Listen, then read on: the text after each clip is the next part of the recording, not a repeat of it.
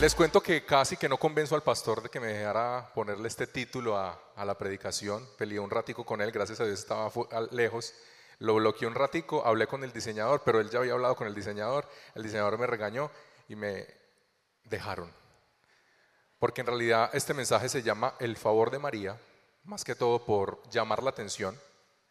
Sin embargo, vamos a ver hoy es el favor de Dios que estuvo con María y está con nosotros. ¿Ok? Es muy común, yo creo que hemos crecido conociendo la historia de, es más, es, nuestra creencia, nuestro, nuestro credo, por decirlo así, eh, el nacimiento de Jesús, que vino de, una mujer virgen, es un nacimiento virginal, que Él fue a la cruz, murió, resucitó, está con nosotros. Eso lo conocemos, pero vamos a conocer un poco más, vamos a conocer un poco más de, de esa historia que de pronto se nos pasan o nos pasaban muchos detalles y, yo sé que el Señor va a hablar mediante eso el día de hoy. Cuando yo era muy pequeñito, antes de, que conociéramos muy bien pues a, Dios, creo que todos lo hemos hecho, fuimos alguna vez a una novena o conocemos que es un pesebre, ¿cierto? Todos conocemos que es un pesebre. Cerca de mi casa había un pesebre muy grande, del, creo que es desde el 16 como hasta el 24 de, de diciembre, era un pesebre inmenso. Y ese pesebre Y ese pesebre eh, resulta que sí estaba como muy adornado, muy bonito, ¿sí?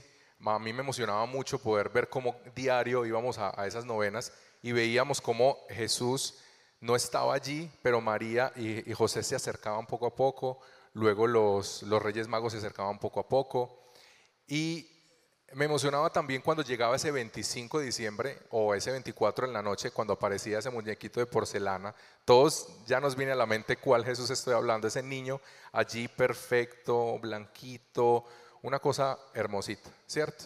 Sin embargo, obviamente en ese pesebre no todo fue color de rosa. Eso fue un proceso bastante difícil.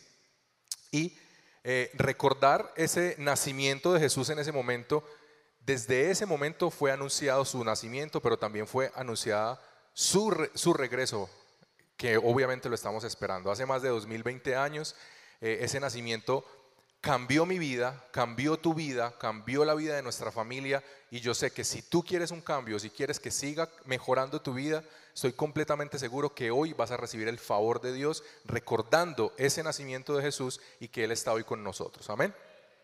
Vamos a recordar qué pasó, vamos a recordar qué pasó y vamos a ir a, la palabra del Señor. Ojalá usted pueda tomar nota ahí en su celular, donde, donde pueda. Y miren lo que dice Lucas 1.28. Lucas 1.28 dice, creo que lo tenemos en pantalla, sí. Dice, Gabriel se le apareció y dijo, Gabriel es quien, un ángel, se le apareció y dijo, saludos mujer favorecida, el Señor está contigo. Saludos, mujer favorecida, el Señor está contigo. Repita conmigo, saludos, mujer favorecida. Saludos, mujer favorecida. Vamos juntos a meditar justamente en eso. Creo que fue un momento bastante confuso para María, que obviamente, imagínense que se te aparezca un ángel y te diga que eres favorecido, que eres bendecida por Dios, y pues creo que así como ella tuvo bastante confusión, bastante preocupación en el momento, muy abrumada. Nosotros hemos vivido esos momentos, momentos muy abrumadores, momentos muy difíciles, momentos donde tenemos mucho miedo, mucho susto, ¿sí? Pero lo bonito es que sigue diciendo el versículo 29, confusa y perturbada, María trató de pensar en lo que el ángel le quería decir. Estaba como asimilando las cosas. No tengas miedo, le dijo el ángel a María, porque has hallado favor de Dios y concebirás y darás un a luz un hijo y le pondrás a su nombre Jesús. Él será muy grande y lo llamará Hijo del Altísimo. El Señor Dios le dará el trono de su antepasado David y reinará sobre Israel para siempre. Su reino no tendrá fin. Miremos esto, su reino no tendrá fin. Qué palabra tan bonita. Su reino no tendrá fin. Yo esta noche creo en Dios que su reino no tiene fin, su reino Cobija mi vida, cobija tu vida, cobija la iglesia del camino, cobija tu familia, cobija tus situaciones, porque su reino no tendrá fin. Además sigue diciendo, María dijo en el, en el 34, pero ¿cómo va a suceder esto? ¿Cómo va a suceder esto? Le preguntó María al ángel, si soy virgen. El ángel le contestó, el Espíritu Santo vendrá sobre ti y el poder del Altísimo te cubrirá con su sombra. Por tanto, el bebé que nacerá será santo y será llamado Hijo de Dios. Yo creo que este es el evento más sobrenatural que hemos podido ver en la historia, en la Biblia. El único nacimiento virginal que pasó, que puede pasar y nunca más ocurrirá un, evento como estos. De verdad que es, es bastante milagroso esto. Sin embargo, ante la duda de María, el Señor quiere confirmarle que está embarazada. En ese momento el ángel bajó y le dijo que estaba embarazada, o sea que ya tenía cuánto de embarazo, minutos de embarazo. Pero el Señor ahora le dice en el versículo 36, además, tu parienta Elizabeth, que era prima, es prima de María, quedó embarazada en su vejez. Antes la gente decía que ella era estéril, pero ha concebido un hijo y este y está en su sexto mes de embarazo. Sabemos que el que tenía allí concebido era Juan el Bautista, primo de Jesús, primo segundo. Ya con seis meses de embarazo, la palabra de Dios nunca dejará de cumplirse. Amados, la palabra de Dios nunca dejará de cumplirse, sin importar si ya te lo dijo y ya se cumplió, te va a volver a decir va a volver a cumplir y si todavía no lo ha cumplido, ten paciencia que ya casi viene ese parto. Ya casi el Señor va a cumplir su palabra. Amén. Ahora, soy seguro que alguien aquí necesita escuchar, retener en su mente y en su corazón que sus promesas se van a cumplir. Sus promesas se van a cumplir. Qué creativo fue Dios en mostrarle aún a María, estás embarazada, y ahora embarazar a Elizabeth después de años en su vejez. Y pues en ese tiempo, eh, obviamente el tema de, la salud era muy diferente, no estaban expuestos a tantas cosas como hoy estamos expuestos, por eso hasta duraban tantos años las personas, eran muy longevas. Y obviamente eso generaba mucha fertilidad, era muy sencillo tener hijos, por eso tenían tantos hijos, ¿sí? Sin embargo, aquí dice que Elizabeth era que estéril pero no era estéril porque estaba enferma, no, normal. Ella creció, todos crecemos, la gravedad hace su efecto en nuestra piel, empiezan las arrugas y empieza el tema que se llama menopausia, ¿sí? Todos sabemos qué es eso. A ver, levante las manos las mujeres que estén en esto. Ah, no, mentiras. Eh, estás muy joven, Mario. Pero sabemos que en menopausia es imposible que una mujer quede embarazada. Y el Señor quiere aumentar la fe de María justamente mostrándole, hey, si hice esto con Elizabeth, que está en menopausia, que está muy anciana, cree, ya tienes minutos de embarazo. Y hoy el Señor lo que va a hacer, mostrando el favor de Dios en la vida de María, hoy va a mostrar también el favor de Dios, va a mostrar su favor en nosotros y nos va a recordar que aun cuando nosotros vemos el milagro de nuestra familia, el milagro de un amigo, el milagro, la bendición y el favor de Dios sobre nuestro hermano, que el Señor nos ayude a no tener envidia de los milagros del otro. Que nos ayude a que podamos decir, es que Él tiene ese milagro, pero ya viene el mío. Es que Él tiene ese favor, pero ya viene el mío. Es que está embarazada, pero ya viene mi parto, ya viene nuestro parto. Amén. Empezó a crecer, empezó a crecer, empezó a crecer ese, ese embarazo. Ya Elizabeth, como dice la palabra, está en, el sexto mes de embarazo y ya era imposible que María pudiera dudar. Ya no estaba confundida, ya no estaba eh, turbada, ya no estaba con miedo, ya ella pudo aumentar su fe. Miren lo que dice el versículo 38 y sigue diciendo, la sierva del Señor, esto lo dice María, la sierva, soy la sierva del Señor, que se cumpla todo lo que has dicho acerca de mí que se cumpla todo lo que se ha dicho acerca de mí. Levante su mano y diga hoy, Señor, que se cumpla todo lo que has dicho de mí. El Señor tiene un montón de palabras en su, en su, en su, palabra, valga la redundancia, disculpen. Tiene un montón de promesas. Es muy famoso este tema de Jeremías 33.3, por ejemplo. Clama a mí, yo te responderé, te mostraré cosas grandes y ocultas que no conoces. El favor de Dios, ¿correcto? Y ahí sencillamente lo que hizo María es entregarse entregarse, y es lo mismo que debemos hacernos nosotros, entregarnos y decir, Señor, que se haga todo lo que has dicho acerca de mí. Y justamente quiero que me levante la mano a quien le gustan los favores. A mí me encantan los favores. A mí me encanta, muchos me conocen, me encanta mucho servir, hacer favores mientras esté en mis manos, a la hora que sea. Si puedo hacerlo, lo hago, pero me encanta mucho más que hacer favores, me encanta recibir favores. Ahorita cuando, cuando Juanes eh, se dio cuenta que iba a predicar y qué quiere y qué le llevo, no sé qué, y yo esperaba eso con un, con un, con un entusiasmo en decirle, y hasta me preguntaron, en serio, si yo quiero un capuchino bien frío. Ya me lo tomé, porque no me dejaron por transmisión ponerlo acá, pero ya me lo tomé. A mí me encanta recibir favores. Y justamente eh, les voy a contar una pequeña historia que nos pasó a mi esposa y a mí hace ocho años. Eh, tenemos un poquito más de ocho años de casados. Hace ocho años llegamos aquí a Colombia eh, desde Venezuela. Yo soy colombiano, conocí al amor de mi vida en Venezuela, nos vinimos y llevamos seis meses de casados. Y en esos seis meses mi esposa se acuerda que nos estábamos gastando los pocos ahorros y lo poco que nos quedó de, de la lluvia de sobres de la boda y no conseguíamos trabajo. Yo consigo un trabajo donde me pagaban 4 mil de auxilio de transporte durante un mes, algo así, y yo gastaba 6 mil en pasajes. O sea, todos los días estaban 2 mil pesos en negativo. Me tenía que ir de Niquía hasta Sabaneta. Resulta que llega uno de los domingos, cuando ya estaba la iglesia el camino, yo tocaba la batería eh, en ese momento y el pastor mientras estábamos armando todo, colgando una tela, poniendo la batería, todo, me dice, amado, para que dé la palabra de la ofrenda. Yo me sentí muy mal en ese momento, yo me sentí triste, me sentí frío. ¿Por qué?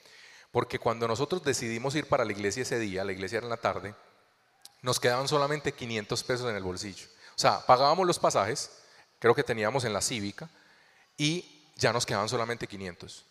Mi esposa, con esa palabra en la mente de que Dios nunca dejará de cumplir su palabra, vamos para la iglesia. Vamos para la iglesia. Busque a alguien que siempre le recuerde la palabra de Dios.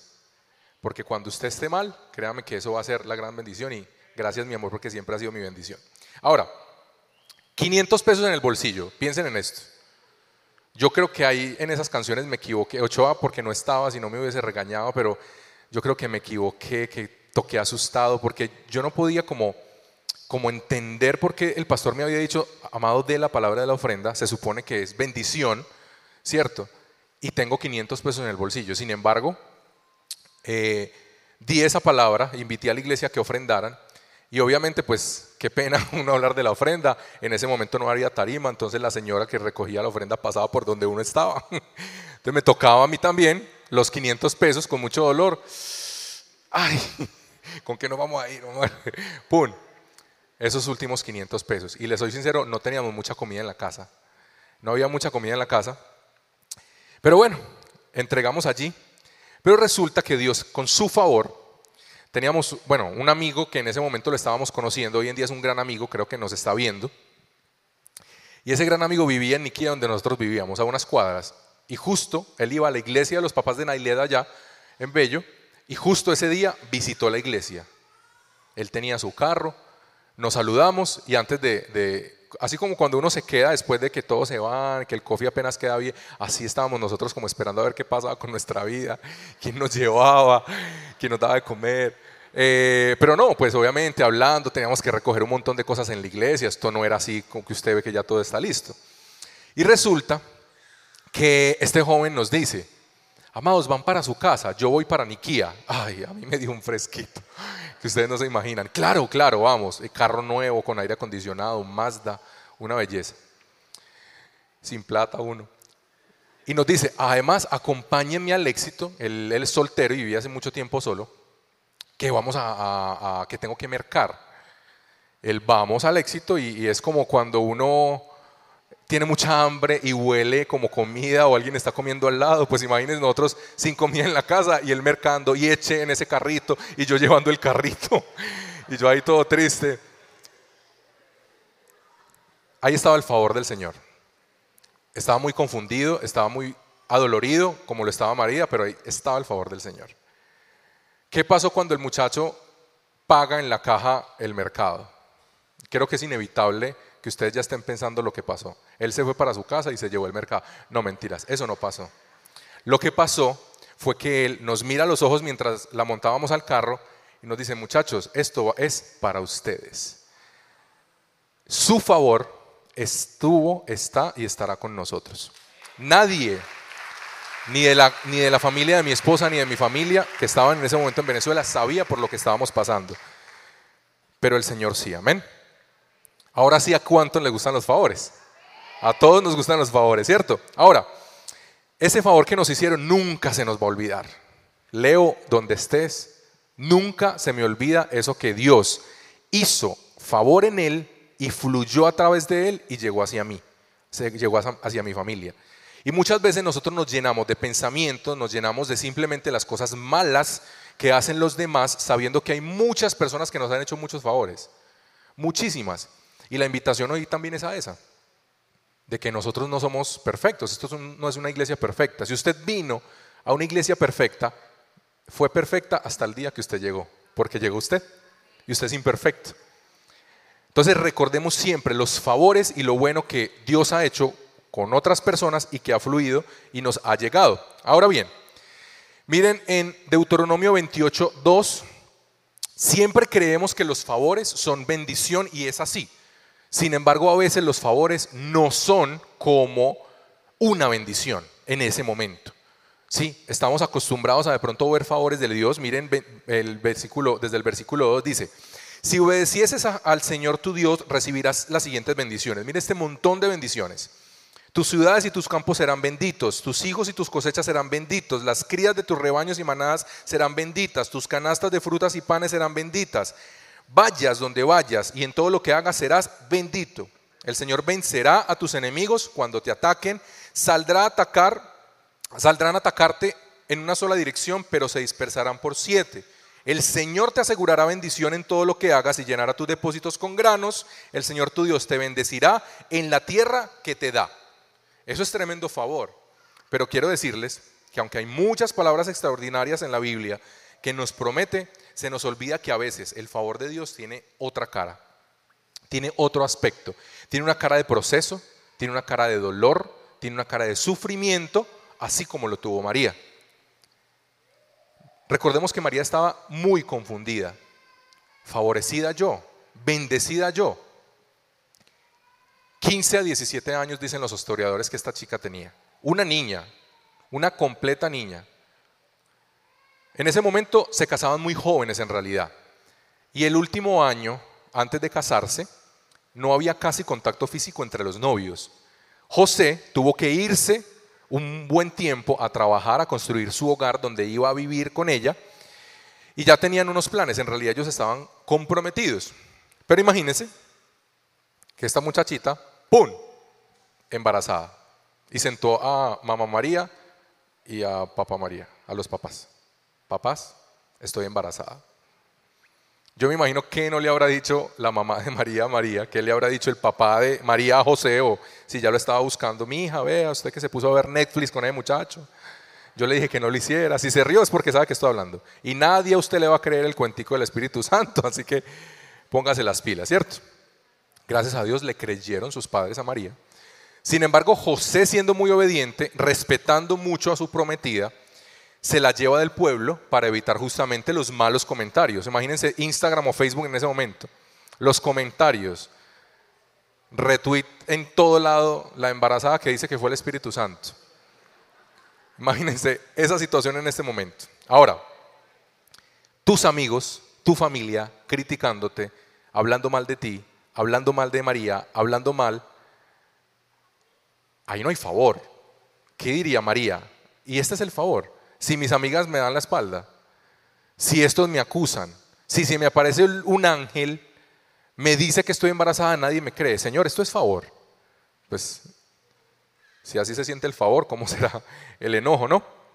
Crece la barriga y llega el tercer trimestre.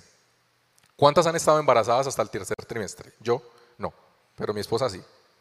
El tercer trimestre es lo más incómodo que hay. Los primeros por las vomitadas. Gloria a Dios las que no, las que no sintieron eso. Pero el tercer trimestre es cuando ya pesa mucho el bebé. Eh, no lo viví yo, sin embargo, viví las consecuencias del, tercer trimestre. Mi esposa no me soportaba, no, qué pena que hable de ti, mi esposa no soportaba ni el tamaño de su nariz, mi esposa no soportaba que la tocara porque le daba mucho calor, mi esposa no soportaba que le quisiera ayudar porque le daba rabia porque se sentía dependiente con 26 años, con comodidades, con carro donde ir cómoda, súper incómoda, súper incómoda. Ahora miren una niña de 15 a 17 años, rechazada, nosotros estábamos felices, viviendo el proceso, y yo me aguantaba. En la noche, ay, que se me encajó el niño por acá, yo no entendía cómo se caja un niño, que se me encajó por acá, que no me toques, que no me muevas. Ahora imagínense María viviendo todo esto, pero siendo rechazada, yo me pongo a pensar, si eso fue difícil para nosotros, que era un hijo demasiado esperado, imagínense una sorpresa de que estás embarazada, que todo el mundo te rechace, que no veas el favor de Dios y estás viviendo todas estas cosas. Aquí por aquí está Tati, Gilly, Lady, hay una epidemia de embarazos y ellas saben de qué hablo de esas incomodidades. Y ustedes que, madres que ya han vivido esto, saben lo que es esto. A esto le llama favor, a un tercer trimestre tan doloroso. Para colmo, hay un edicto de parte de Roma que llega y dice, todos vayan hasta los pueblos o a las ciudades de sus familias que vamos a hacer un censo. José muy obediente, ya sabemos la historia, hemos visto los pesebres, monta a María y vámonos. Según los historiadores, desde Nazaret hasta Belén habían cerca de 160 kilómetros. Y una persona, un joven, vigoroso, fuerte, eh, podía, no mentir, podía caminar 15 kilómetros por día, perdón, podía caminar 30 kilómetros por día, pero ya en ese momento ya estaba cerca del noveno mes. O sea, María, así caminaba la Ariana, y para sentarse horrible. Imagínense este paso para ese montón de kilómetros, 160. Se dice que podía ella caminar, y obviamente José, 15 kilómetros por día. Más o menos 10, 12 días se demoraron desde Nazaret hasta Belén. Qué maravilla el favor de Dios. Qué maravilla ese dolor caminando por una selva, porque dice que también pasó por, por el bosque del valle del río Jordán. Y la palabra de Dios dice que aún habían jabalís, y no como Pumba que canta Hakuna Matata. Eran salvajes, o sea, ellas empezaron una expedición difícil, una expedición peligrosa y créanme que allí no veíamos el favor de, Dios en ningún lado. Para colmo, llegan a Belén, el burrito sabanero. Llegan a Belén, a donde los tíos, primos, familia, cuñado, la prima hermana de la mujer de José, y nadie les da posada. Aquí no hay lugar, aquí no hay espacio. Allá hay un pesebre, y nosotros nos imaginamos ese pesebre. Aquí en San Diego hacen un pesebre maravilloso, eso es hermoso, una estructura súper bonita. Pero es que eso era un establo. Y no es por nada, mi esposa es del llano en Venezuela y yo fui a un establo. Eh, no sé si a usted le guste, pero eso es feo. Yo fui por ella nomás, pero eso es feo. Eso huele mal, eso huele horrible, eso, eso no es agradable. O por lo menos, si a usted le gusta, chévere, por lo menos si usted está embarazada en el, noveno, en el tercer trimestre, en el noveno mes, lo más probable es que no sea tan bonito por usted. Ahí habían ovejas, burros, su comida, su popó, o sea, no era, no era algo bonito, no era algo, algo agradable. Pero allí nació el rey del universo. Allí nació el que hoy vino a decirte, tengo favor y te lo voy a entregar. Noveno mes. Noveno mes. Contracciones, benditas contracciones. Es lo que me tiene la mano así toda torcida, ahorita les cuento por qué. Clínica del Prado, 2016. Pagué un curso de 120 mil pesos para estar con ella allí, para hacerme sufrir. Ustedes no se imaginan lo que es una contracción. Yo no he tenido contracciones, he tenido algo parecido, medio gripa la semana pasada. Eh, pero quienes, las mujeres que han tenido contracciones saben que eso es súper, súper doloroso. Yo recuerdo que no sé cómo, esos temas de tecnología, aquí María la doctora nos dirá, pero a ella les miden las contracciones, estábamos en la sala de parto, yo le tenía la mano y había un aparatico que sonaba pip, pip, no el del corazón, sino como un monitoreo, un monitoreo fetal, supongo. Pip, pip. Y ya nosotros habíamos estado en un curso, veíamos videos de YouTube, cómo respirar, qué hacer, cómo aguantar. Y empezábamos, pip, y eso empezaba, pip, pip, ya sabíamos que ahí venía una contracción. Y yo en ese momento le apretaba la mano a la Ariana y yo, amor, ahí viene, ahí viene. Tranquila, respira, como ensayamos. Y ella, ay, no, me duele mucho, me duele mucho. O sea, no hay curso que explique cómo son unas contracciones. ¿Cierto, Lucerito? No hay curso que explique cómo son contracciones. Ella cómoda, esa vista de la clínica del Prado es espectacular, con wifi, súper cómodos. 15 a 17 años una niña teniendo estos mismos dolores y contracciones al lado de boñiga de vaca. ¿Ustedes creen que María pudo decir, soy bendecida, soy favor? Que lo pensaba, ahí no se ve ningún favor, ahí no se ve ningún favor de Dios. Si de verdad este es el favor, no, no me hagas favores. Es como cuando uno pide un favor y se lo hacen mal, ¿cierto Mateo? Él sabe por qué le estoy diciendo, pero lo pudo solucionar. Esta semana le pedí un favor. Estuvimos con un toldo ya con uno de nuestros servicios de la empresa y yo estaba recién operado, justamente me hice la vasectomía esta semana porque la Ariana es muy fértil y por eso estoy camino, por eso no camino tanto. Y resulta que yo, eh, él se me pone a, a, la orden y yo, mira, es que tengo que hacer, recoger un pendón, y el Alejo, lo que usted necesite. ¿Usted cómo habla Mateo? Lo que usted necesite. Alejo, lo que usted necesite. Sí, yo voy, yo voy, yo voy. Y cerraban a las 2 de la tarde el sábado. ¿Quién va a hacer un pendón después de las 2 de la tarde? Nadie. Le escribo a las 3. A mí se me pasó. Y le escribo a las 3. Alejo, ¿cómo es? Eh, Mateo. Y el pendón. Ay, Alejo, me vas a matar. Ay, Alejo, ay, Alejo, me vas a matar. Y yo no lo podía creer. Yo callado así. Yo me voy a poner aquí porque me jalaba aquí por allá abajo. Y yo, amor, no puedo creerlo. O sea, yo confié tanto en Mateo. O sea, ¿para qué le pedí el favor si lo iba a hacer mal? Yo no sé el qué hizo porque a mí esa empresa no me respondió. Llamé a más de cinco empresas, Yeka me ayudó. Y él después, Alejo, tengo el pendón. No sé cómo hizo, el Señor tuvo favor contigo, Mateo. Si no, no te hablara. Pero creo que uno, cuando pide un favor, uno como espera pues si uno lo pide, uno espera que salga bien. Ahora, si te dicen, te voy a hacer ese favor, con más razón uno espera que sea muy bonito, que sea perfecto, que sea agradable. Aquí María en ningún momento estaba viendo el favor, pero tan lindo que, vuelvo a decirlo, se estaba gestando quien iba a salvar tu vida y mi vida. Se estaba gestando de una persona que no veía el favor. Si tú no ves el favor de Dios, quiero decirte que se está gestando el carácter de Jesús en tu corazón. Amén.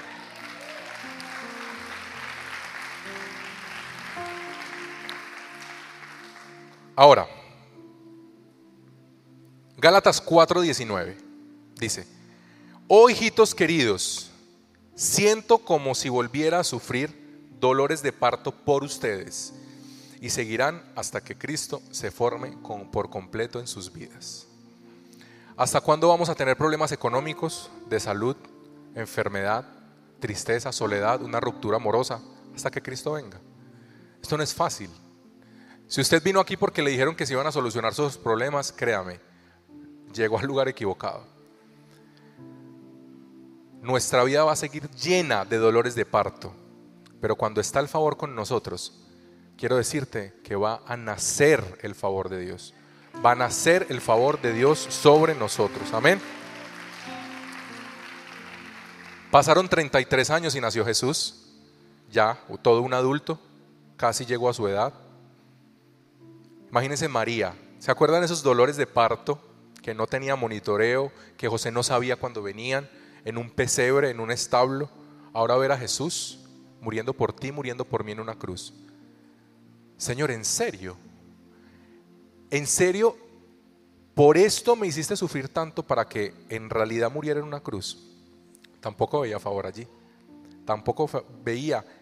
Esto no es favor, definitivamente lo golpearon, lo escupieron, delante de ella, lo, lo flagelaron. Definitivamente ella podía decir, esto no es muy chévere que digamos. Ahora piense usted, ya sabemos de esa niña de 15 a 17 años, ya sabemos lo que está sufriendo, ya sabemos cómo tiene a su hijo allí muriendo. Muchos aquí han perdido a sus padres y quien pierde a sus dos padres se le llama huérfano, ¿cierto? Quien pierde a su pareja se le llama viudo, pero ¿cómo se le llama a alguien que pierde un hijo? Es tan grande el dolor que Dios no inventó una palabra para eso. Y ves allí todo lo que sufres por ser favorecida, por tener la bendición del Señor y están crucificando a tu hijo. Está allí desesperanzada. Pero yo te quiero decir, así como María lo pudo experimentar, tres días después que pasó, hubo resurrección y hay salvación para nosotros. Si en estos momentos hay un dictamen de muerte, si hay un dictamen de enfermedad, de deudas, de intranquilidad, de dolor, de soledad, ya casi vas a resucitar. Yo declaro que casi va a venir la resurrección y vida sobre huesos secos en el nombre de Jesús. Ahora, para ya terminar, que ya me están poniendo aquí el tiempo, ahora sí a lo que vinimos. ¿Qué es el favor de Dios? ¿Qué es el favor de Dios que estuvo en María y que hoy está con nosotros? Apunte o tenga en su mente estos tres puntos que vamos a ver aquí. El favor de Dios es que Dios nos tenga como dignos de representarlo. Que Dios no tenga dignos como representarlo en escasez, en enfermedad, en tristeza y en dolor. Escuchen muy bien esto. No es que no vamos a sufrir ni a tener de esto. Es que el Señor nos va a dar tanto favor si permanecemos, si tenemos paciencia, si no nos apartamos, que aún en esos momentos difíciles la gente va a ver el favor de Jesús en nuestras vidas y vamos a poder testificar porque ya casi viene el parto. Número uno, el favor de Dios es tener una amistad con Dios. Fíjese lo que dice el ángel a María. Y serás favorecida y el Señor estará contigo, no contra ti. Nosotros estábamos contra Dios cuando no lo conocíamos, cuando estábamos inmersos en el pecado. Sin embargo, el Señor fue a esa cruz, eliminó todo eso y nos dice, hoy somos sus amigos. Si somos sus amigos y permanecemos en Él, si mantenemos buscando su palabra, créanme que vamos a tener el favor de Dios. Sin importar la circunstancia, vamos a poder decir, tengo a mi amigo. Si yo les comentara, le, eh, medio le comenté a mi esposa que habla ahorita, le comenté a Tefa que trabaja conmigo, el montón de favores que el Señor hizo hoy. Yo me levanté esta mañana, bueno, eran como las 2 de la mañana, estaba terminando de escribir el mensaje y mi, mi última oración fue, Señor, prepárame, porque yo sé que algo va a pasar hoy. Algo va a pasar hoy que me va a querer desestabilizar, que me va a querer confundir, que me va a querer y pasaron cosas. Amor, pasaron cosas, pasaron cosas. No más un aumento que nos dijeron en la empresa, nos dice el jefe. Y yo había hablado esta semana con un compañero. Ah, qué bien que nos aumentaron, tal, que por la inflación nos tienen en cuenta. Y el pelado decía, no, si a mí me, eh, si eso no lo dan, porque están haciendo mucho silencio, no, yo les digo de todo. Y yo, yo también. Y efectivamente nos dijeron, no hay, no hay. No le dije todo, me quedé callado. Si no hubiera tocado predicar, le digo, ya. Mentira, no, gloria a Dios porque el Señor me preparó esta mañana y yo le decía, a Tefa primero, Tefa, o sea, algo tiene que pasar. Y cuando llegué ahorita, que la Ariana ya estaba aquí, yo, amor, ya viste la cuenta bancaria, lo que pasó. Ustedes no se imaginan cómo salieron clientes de la nada. Yo trabajo y aparte tenemos la microempresa y el favor del Señor estuvo allí. Después le contaré todos esos testimonios. Salmo 84, 10. Un solo día en sus atrios es mejor que mil en cualquier otro lugar. Somos sus amigos. Prefiero ser un portero en la casa de mi Dios que vivir la buena vida en la casa de, los perversos. Un portero, un levita, portero no el que tapa, literal estaba en las sinagogas allá, pase, pase, bien pueda, ni siquiera estando allá. Y aquí el salmista nos dice que él prefiere estar de portero un solo día que mil fuera de él. Si estamos a su lado, amados, vamos a ser sus amigos y vamos a tener su favor. Amén. El favor de Dios, punto número dos, el favor de Dios es poder reflejar a Jesús. Todos los seres humanos actuemos de manera diferente cuando tenemos dificultades, pero lo más probable es que no, no hablamos, no reaccionamos de la mejor manera, no reaccionamos con lo mejor. Es más, María pudo no reaccionar con lo mejor, pero María mantuvo su corazón manso, lleno de fe, lleno de amor, aún cuando estaba sufriendo. Es más, en los evangelios, ya Jesús estando en su ministerio, tiene una reunión con sus discípulos y María llega a esa reunión.